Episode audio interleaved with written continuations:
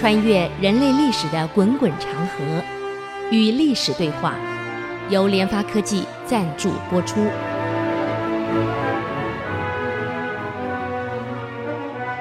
这里是 IC 之音主客广播，FM 九七点五。您所收听的节目是《与历史对话》，我是刘灿良。呃，我们上一个礼拜呢，给各位介绍到这个弘治中兴，也就是是明孝宗继位以后呢，他的年号是弘治。那么他当时当太子的时候啊，呃，有两个人是跟他很要好，一直一起成长的。也，但年纪是比他大了，可是他也是依附于这两个，一个叫做刘建，健康的健，一个叫徐溥啊，溥仪的溥。这两个呢，都是朱佑樘在当太子的时候呢，就十分倚重的能臣。那么，因为常常在一起啊，所以这两个人呢，知道这个。弘治早晚会登基，也就是这个孝宗啊会登基。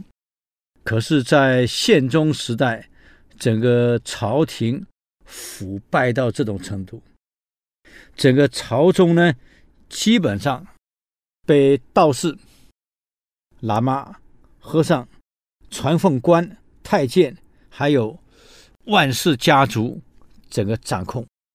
所以那一些真正干活做事的，基本上都被贬掉了。所以刘建就跟他讲：“这个太子，将来你登基以后，第一个要做的事儿，就是整顿吏治。每一个王朝，所有王国崩溃，都是吏治混乱啊，腐败。”贪污无能，狐群狗党啊，结党营私。现在我们整个朝中就是这种现象。我担心啊，如果大明王朝再这样发展下去，完了，肯定要亡国。朝中没有一个干活的，都是这些玩弄权柄啊，互相勾结。残害忠良，都是这种人呢，怎么办呢？啊，太子说了：“哎，我也担心啊，可父王还在，我能怎么样？”是啊，我看皇上可能也不会太久，身体耗太多。将来你继位以后，千万记得啊，一定要先改革，历朝。有很多忠心的例子，前一朝的腐败几乎亡国，在他手里整个复兴起来了，重振起来了。你可以这样做，那你说我该怎么做？刘建说了，太子，首先内廷要先清干净，外朝内廷我们称为朝廷，内廷先清干净。因为外朝的这些官员基本上是被内廷的这一些狐群狗党给控制住了。内廷一旦清干净了，外朝就好整顿。那你说内廷怎么处理？我看啊，皇上，这个万贵妃，我看也不太行啊，得了肝癌，应该不久人世。再拖也就一年。万贵妃一走，他的家人外戚万喜跟万安，恐怕也就没有后拖之力了。再加上皇上呢迷信，所以养了一大批道士、喇嘛、和尚、巫婆，啊，养了一堆。整个后宫一千多人呐、这些人一旦清掉，前朝的那些官员就没戏了，因为基本上他们是勾结，而且很多朝廷上的官员都是后庭介绍的，有裙带关系、有利害关系的，整个勾结在一起。所以第一个要整顿的内廷，这个整完了以后呢，第二个该整的就是传奉官。这个传奉官他不是科班出身的，是当时梁方为了贪污腐败、累积自己势力所建立起来的另一条官员体系，有别于东厂、西厂跟锦衣卫。这个体系不是朝廷建制内的，而是皇上就就是明宪宗时代依梁方跟万贵妃所需要，他们需要的后台嘛，需要有势力嘛，他们所建立起来的一个非正式的官僚体系，而这个体系往往渗透到正式的官僚体系，而导致两边腐败。这个一定要处理，传奉官这没办法，肯定要开刀。嗯，所以以内廷为首的这些道士有两个头目，一个叫李之省，一个叫纪晓，一道一生，这两个要处理掉。传奉官的头是宦官的头，梁方也把它处理掉。这个一处理，基本上。前朝就好办事了，嗯，为什么呢？那万家呢？哎，万贵妃一旦走了，你说剩剩下的万喜跟万安能干啥呀？没有用的了，成不了大器，所以。内廷先清除，清除完了以后，外朝没有后面的势力当背景、当靠山，这个时候再整顿前朝，这样整顿完以后，换上一批能做事的、真的愿意做事的清官，政治才会清明。所以朝廷的政治一旦清明，那么所有的制度。典章、律令才可以执行下去，老百姓才能蒙其利。人民一蒙其利，就不会造反了，就不会捣蛋了。啊，皇上，你看这样对不对？嗯，就这样。所以在孝宗继位的才六天。就把道士长李之省给抓了，最后李之省死在牢里，啊，再来要整顿传奉官，那么传奉官的头是谁呢？啊，我们都很清楚啊，那就是梁方，嗯，是梁方一定要先处理掉，所以接着就处理了这个梁方了。梁方一解决，基本上都解决掉了，这个传奉官就没有什么能力了，所以要一条一条的这样做下来，绝对不能松手。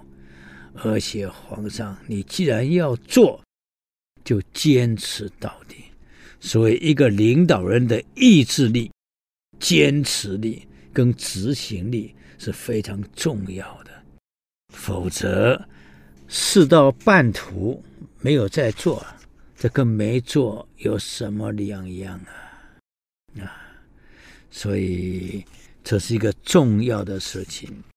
第二件事，我再跟你建议，在处理这个外廷的时候啊，主要有两个，一个是万安。一个是刘吉，万安目前是宰相。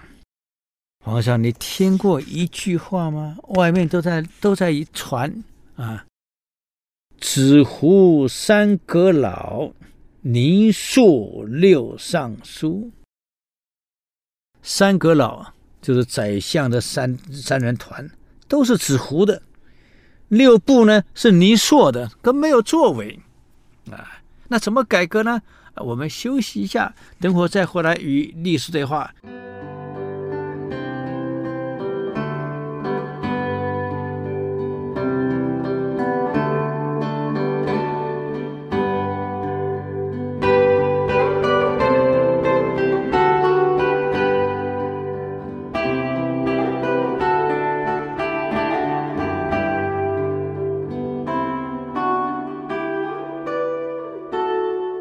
欢迎回来与历史对话，我是刘灿良。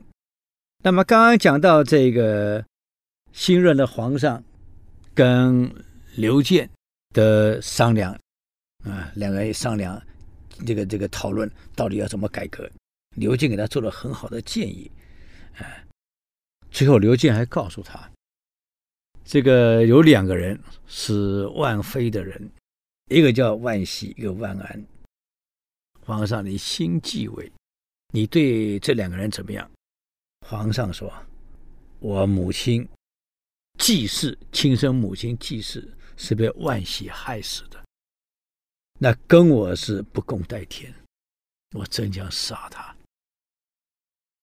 而前朝所以会乱成这样子，为什么会？你刚刚讲的这个谣传这么厉害，纸糊三阁老，泥塑六尚书。”这全部是万安的杰作，我真想把这俩给杀了。哦，皇上，你刚上台，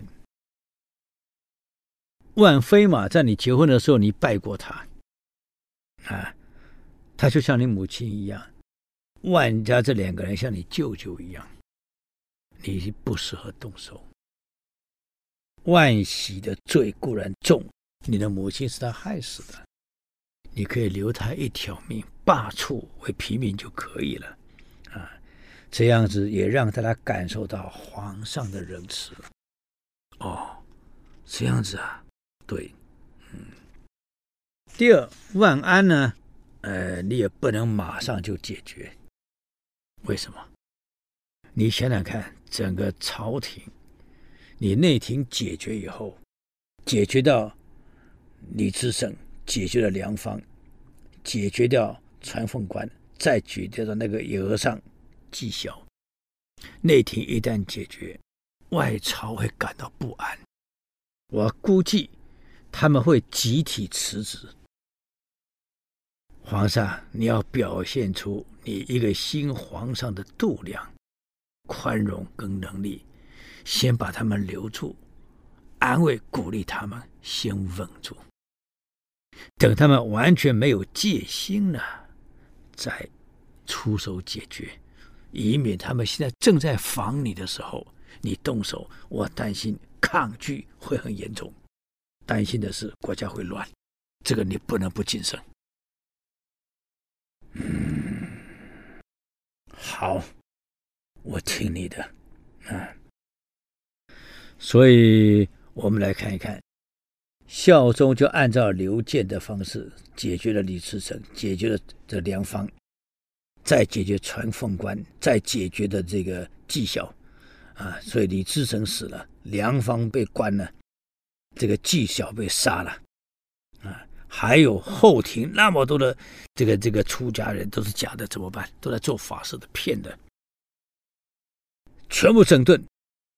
按照正史记载，被。明孝宗罢遣掉的禅师、僧人、喇嘛啊，什么佛子、什么国师，总共是一千两百多人。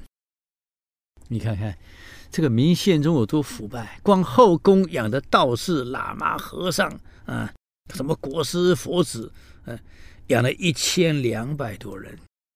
专门给皇上炼丹、做法事，给他延年益寿，不整理朝政，国家不好好治理，每天就跟这些货在一起。而这一些人呢，跟前朝的官员要勾结，那么前朝很多官员是他们推荐的，那等于是内外一体。这国家怎么办？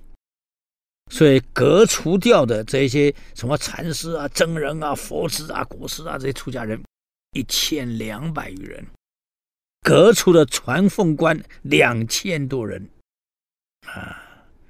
全部整顿，还有当时所修的楼宇、庙堂啊、道观、拜佛之类的什么祭坛，全部叫停，通通停，已经盖好的，不拆，改装装成官员的办公室去，啊，全部停了，未建的不建，已建的叫停，建完了改用。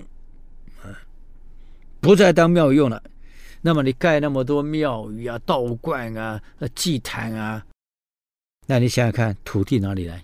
都是强占老百姓的民田，只要盖在百姓民田上的拆除，田地通通还给百姓啊。还有，为了盖这一些道观、庙宇啊、祭坛，有多少采办官？这些采办官都是贪污腐败勾结，通通撤职，一个没留，全部撤得干干净净。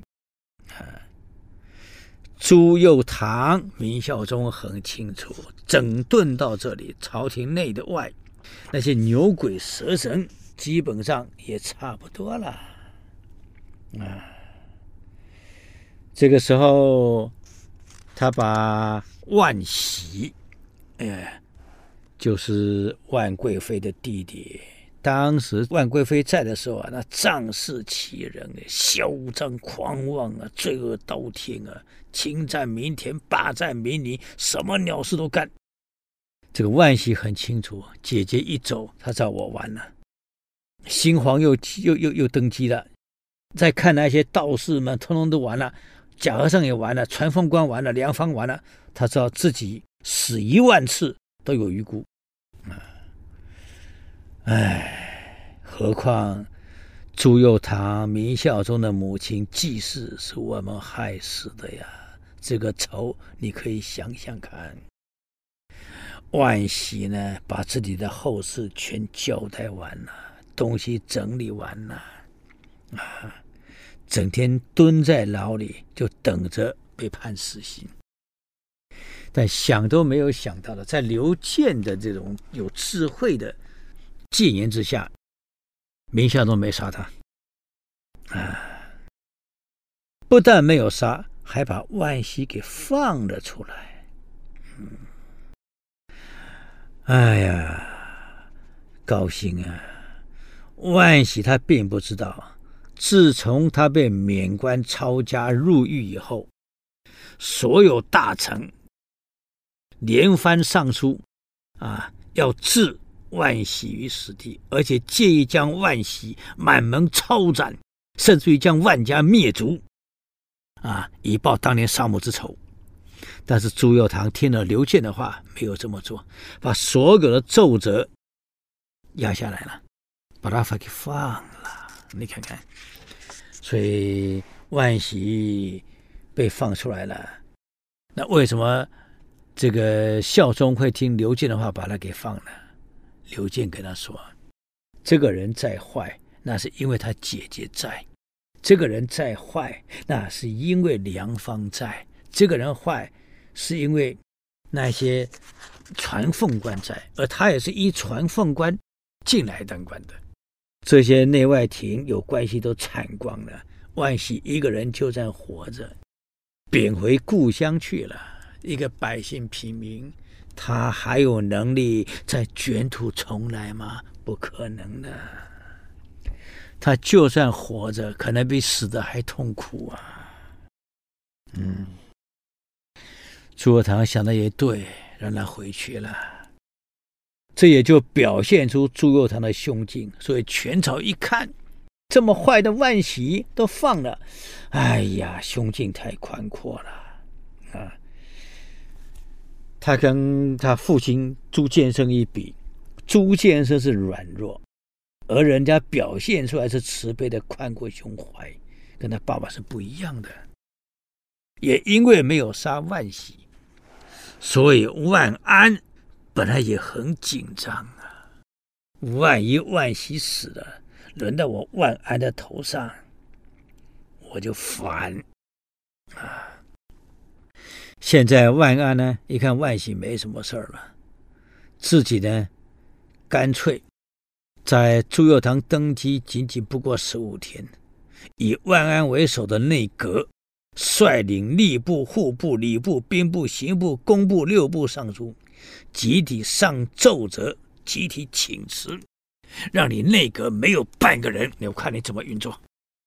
嗯，结果怎么样呢？我们休息一下，等会再回来与历史对话。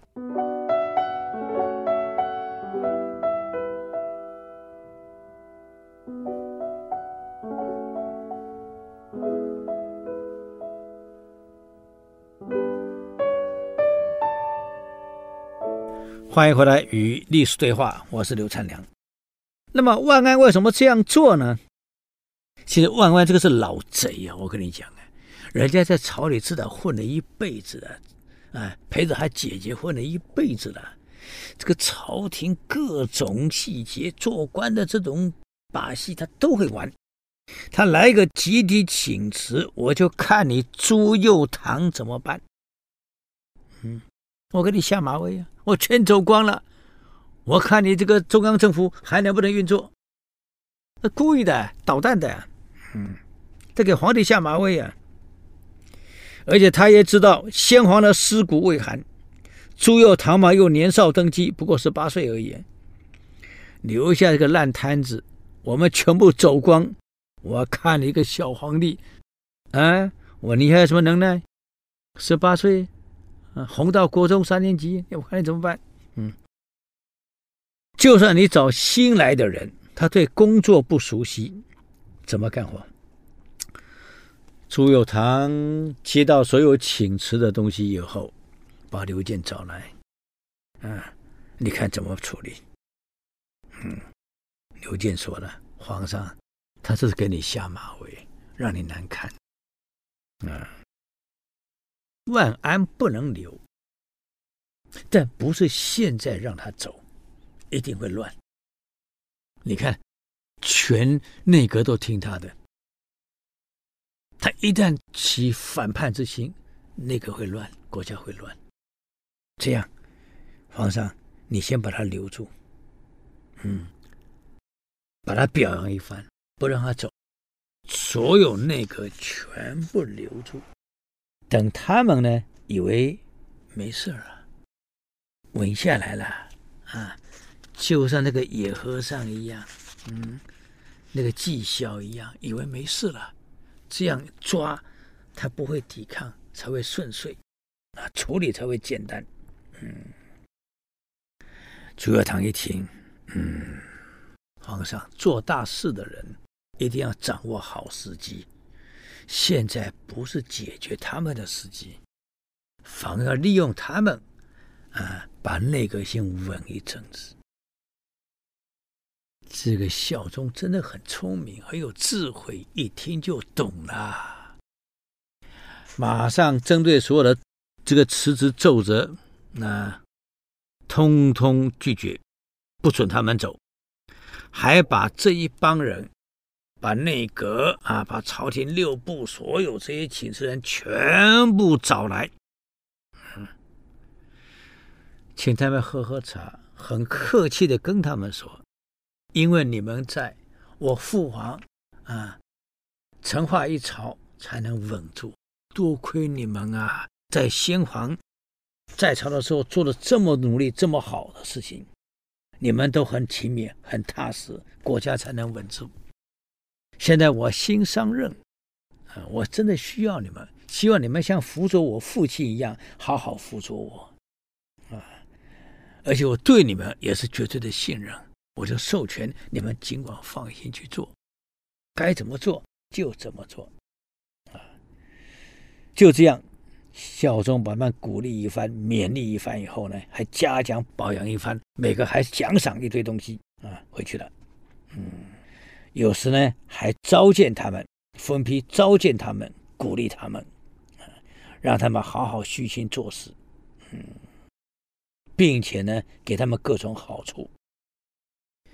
这没想到万安跟这一些人说：“哈，哎呀，这弘治朝跟成化朝没什么两样嘛，啊，我们还是一样领着高俸禄，过着我们安心的日子，什么事都不用干，混。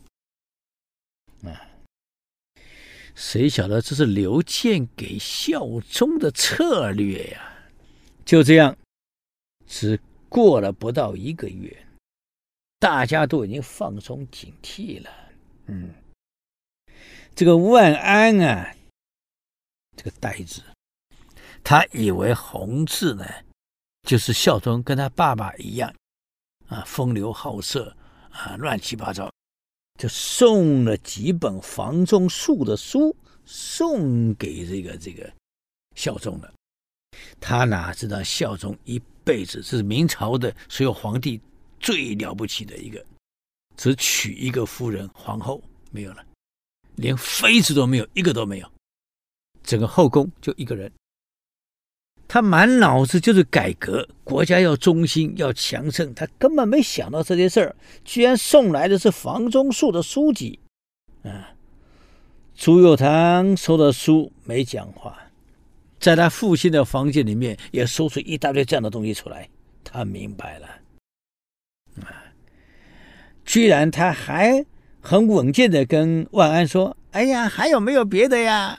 这万安这呆子还真的。哇！联名送上来一大堆。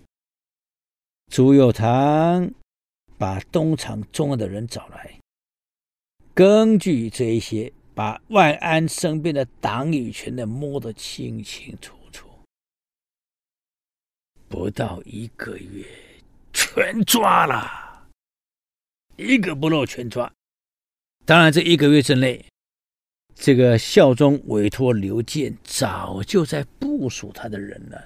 所有能干的、不能做的、忠心的、不忠诚的名单都列出来，早就已经处理差不多，准备要换党了。啊，人马谁该接哪个位置，在这个月内已经安排好了。万安不知道，还以为自己呢，哎呀，很安稳呐、跟在这个这个成化朝没有两样。没有想到一下子被抓了，所有党羽没有一个漏网啊！这万安一离开，什么纸糊三阁老、宁朔六尚书，一个一个通通带光光，就剩下一个人，他们的党羽没有抓，刘吉，吉祥的吉没抓。这个说也奇怪啊。为什么全抓了，没有抓刘吉？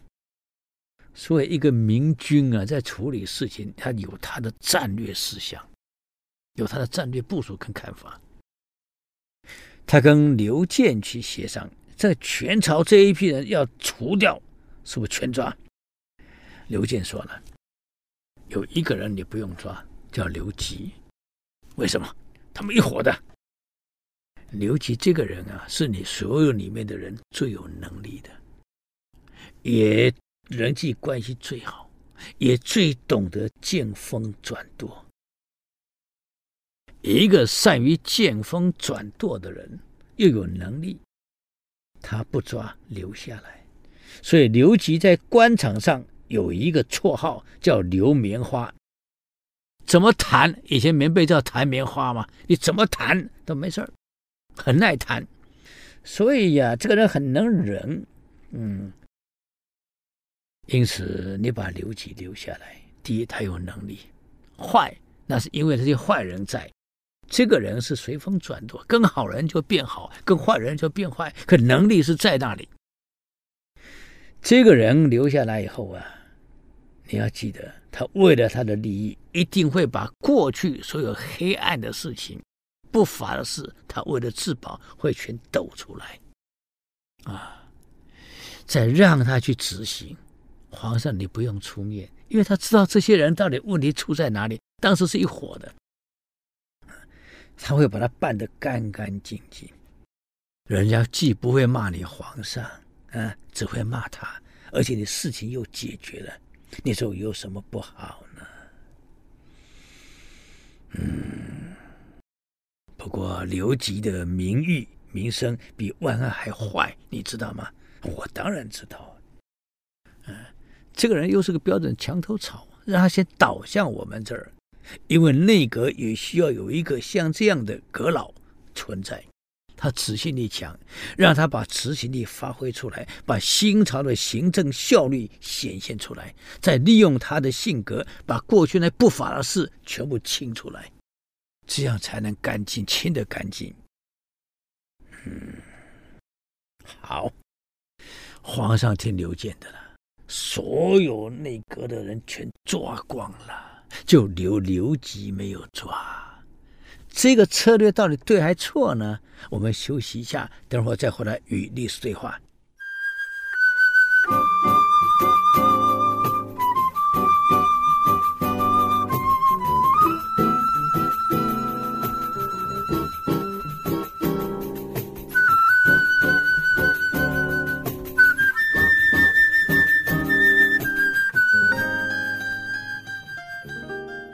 欢迎回来与历史对话，我是刘灿良。这个刘吉也很聪明啊，我们刚刚讲了，全部抓光了，他没抓。他也很聪明，今天皇上没抓我，那我不能没表现啊，我得表现到让皇上知道我绝对对他是有用的。美国人讲过一句话，在管理学里面，你为什么会被重用？因为你还有被利用的价值，但问题是，当你被利用的价值被用完以后怎么办？不是很危险吗？所以日本的补了一句话：除了你有被利用的价值以外，还要加一个你有被尊重的品格。啊，以前我们在讲到这个晋的时候也讲过，嗯，那位在。东篱种菊花喝酒的那位老兄就是了，德性太好了嘛，嗯，所以即使不当官，皇上也尊重他，啊，就是陶渊明嘛，啊，所以刘吉心里心里很明白，现在皇上没抓我，一定有两个原因。第一个是我有被他还有被利用的价值，因为我有能力；第二，我有很高的德性，可是我是万安的同伙。怎么可能因为我有德性呢？既然这样，我要把我能力发挥出来，还要表现出我有德性，否则我一定完蛋。你看，整个内外朝廷抓光了，嗯，所以这刘吉啊，真的很聪明啊。从此以后，换了一副面孔。把自己平日那里混世的嘴脸隐藏得干干净净，每天呢，哎呀，按时工作，非常努力，从早工作到晚，该整理的文件全部整理完，有的效率全部表现出来，还会主动评议朝政，直言进谏，啊，勤勉有加，还会给皇上上谏言。呃，大有一副呢，鞠躬尽瘁，死而后已的架势。你看，一副忠良的架势全表现出来了。嗯，我举个例子啊，有一次呢，这个朱佑樘孝宗想让张皇后的弟弟做官，他呢一看就故意上那个奏折，说太后还在啊。如果要按资排辈，那也得给给太后的亲戚先当官，那才符合礼教。第一，第二，即使是张皇后的弟弟，他没有考试资格呀，不是正统科班，那跟你这个抓那些罢黜那些传奉官有什么两样呢？皇上，你让人感觉做的一套，说的一套，啊，里外不一嘛。这会影响皇上你声望，臣冒死谏言，不可，万万不可！啊，你看，表现出来的哇，一个职臣的风范，一个职臣的风骨，一个谏官应有的这个这个正气，表现得清清楚楚。刘吉哪里是这样的人？可现在为了保住官位。啊，保住自己的这这个这个前途，他不能不这样做呀！而且很努力，每天准时上班，下班还不下班，加班不收加班费，不肯报。这让你更想不到的，过了不久呢，刘吉居然被晋升为内阁首辅，统领百官，一夜之间变成一人之下、万万人之上的首辅宰相。哎，这下子啊，不光是所有的朝臣吓呆了，有没有搞错？他跟万安、万喜是一伙的，跟梁方是一伙的呀。那些人全部抓光了。皇上登基不过才一个多月，全部处理掉了。这刘基不但没有被处理掉，怎么还干了首辅？内阁首辅，这怪了。嗯，何况跟万安一伙的那些彭华、梁方，通通都完了。怎么刘吉不是一伙的吗？怎么你没下台？不但命保住了，还升官，多少人不解呀、嗯，其实我告诉你呀、孝宗从小在宫里长大，看了宫里的各种斗争，刘吉是什么样的本性，什么样的货色，他怎么会不知道？那为什么提刘吉呢？他有更深远的考虑啊，还是刘建给他提的。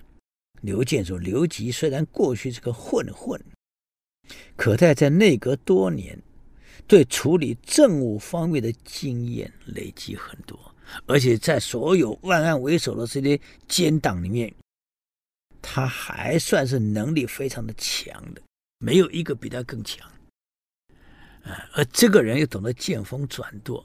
今天既然提格他为首辅了，本来跟万安一伙的，现在变成皇上你的人，一定对你忠心耿耿。他也知道过去有错，随时可能被杀头，因此为了表现皇上你给他什么任务，他都会做到，会努力把你办好。何况他现在已经没有势力了。全朝跟万方万这个万安一流的全抓光了，内廷也抓光了，啊，他还有什么势力？光棍势力一个，既然只剩光棍势力的，就算干了宰相，所有下面的人都是新人，因为旧人抓光了，都是皇上您的人，他能不努力呢？嗯？哎呀，何况他还有自己一套建立人际关系的网。利用他来建立新的人际关系，通通转到皇上你这里，有什么不好啊？没错，你看，所以他让刘吉起来当首辅，但是刘建跟他讲：“皇上，三点决定一平面，稳得很。这首辅里面呢？”一定要三个人，嗯，这个刘吉呢，虽然干了首辅，可是旁边还有两个副的，嗯，我建议让徐普上来。皇上说：“那这样好了，刘建你也入阁，由你跟徐普呢，真正的落实跟执行我的政策，他就挂个名就行了。”啊，让政局稳住就行了。主要你们两个来做，所以这样一来，整个内阁是三个人组成。刘吉虽然是首辅，位最高，可是没有实权，真正执行的是刘建跟徐普，也就是把刘吉整个架空。嗯，这果然不出所料啊。刘吉对于新加入的两位内阁成员呢，表现出了充分的热情，一心一意指导他们工作。你猜刘吉为什么这样做？啊，他当然很清楚。我刚刚讲过了，他是个善于见风转舵的人。现在整个内阁所有各部位的官员首长全部被撤掉了，都是新皇上的人。这两个又是新皇上的心腹。既然是皇上的心腹，我的一举一动，我的作为一定被报到皇上那去。我能不好好做吗？啊，当然努力做呀，极力配合呀，啊，这不但配合，还把多年的经验该怎么做、怎么指导啊、怎么落实，还有把自己的人脉关系、各地方的人脉关系全部交给了这两位刘健跟徐普，让他们呢能够很顺利的把政令推行到各地方去。那么他的这个各地方政府的人脉跟他有关系，都听他的。他一再交代，一定要配合中央，所以行政效率马上就显现出来了。嗯，而且刘吉也很清楚，我只要能够在皇上手下安安分分的过日子，把事情做好，就万事大吉了。我过去那些鸟事儿。能够不被挖出来，可以啦，他也很知足了，就这样基本稳住了。当然，这个孝宗后面还有一些作为啊，我们留着下个星期再给各位来探讨了。对我们的节目呢，如果有任何建议，欢迎到 IC 之音网站上留言。我们的网址是 www 点 ic 九七五点 com，我是刘灿良。啊，谢谢各位，我们下周再见。以上节目由联发科技赞助播出。联发科技邀请您同游历史长河，发现感动，积累智慧，扩大格局，开创美好幸福人生。